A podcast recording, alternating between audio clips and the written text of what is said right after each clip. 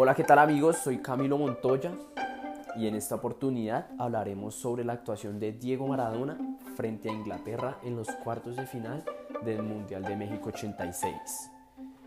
Este partido tiene una particularidad no solo por el gran encuentro futbolístico y el espectáculo que hubo, sino por el contexto histórico por el que venía dándose dicho acontecimiento venía una Argentina versus Inglaterra de disputarse las Islas Malvinas en el año 82, eh, teniendo como guerra y perdiendo Argentina dichas islas. Los argentinos tenían un dolor y un inmenso enfado contra los ingleses y es por eso que este partido pues iba a ser como quitarse una espinita por decirlo de esa manera ante dicha situación.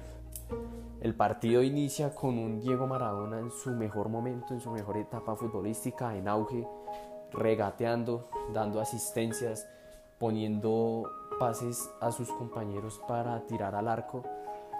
Y es de esta manera que Diego Armando confirma su nivel futbolístico en este partido. El partido inicia con un gol muy polémico pero muy recordado por todos y es conocido como la mano de Dios. Tira Burruchaga el balón al centro del área chica. Maradona con su corta estatura no alcanza con la cabeza a golpear el balón y el arquero trata de salir a, a agarrar el mismo. Maradona al ver este movimiento del arquero levanta su mano izquierda la pega hacia, el, hacia la cabeza y tira de ella. El partido toma un desequilibrio absoluto. Argentina se crece literalmente en el partido. Llega una Inglaterra desesperada, pero todavía mostrando su nivel futbolístico, empata el partido.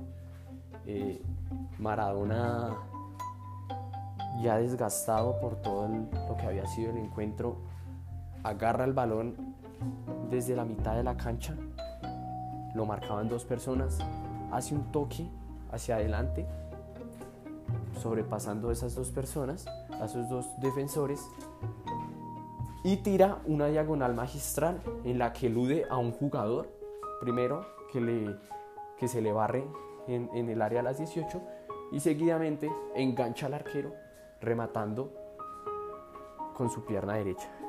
Es considerado el mejor gol de la historia. Es considerado como el gol más influyente en un partido y en un mundial. Un dato no menor, y es que en el mundial del 86, Maradona sufrió 53 de las 150 faltas que le hicieron a la selección argentina, es decir, más de un tercio de las faltas cometidas a la albiceleste. Maradona logró anotar 5 goles y 5 asistencias. En mi opinión, gracias a este mundial, Maradona es considerado y será considerado como el mejor jugador de la historia.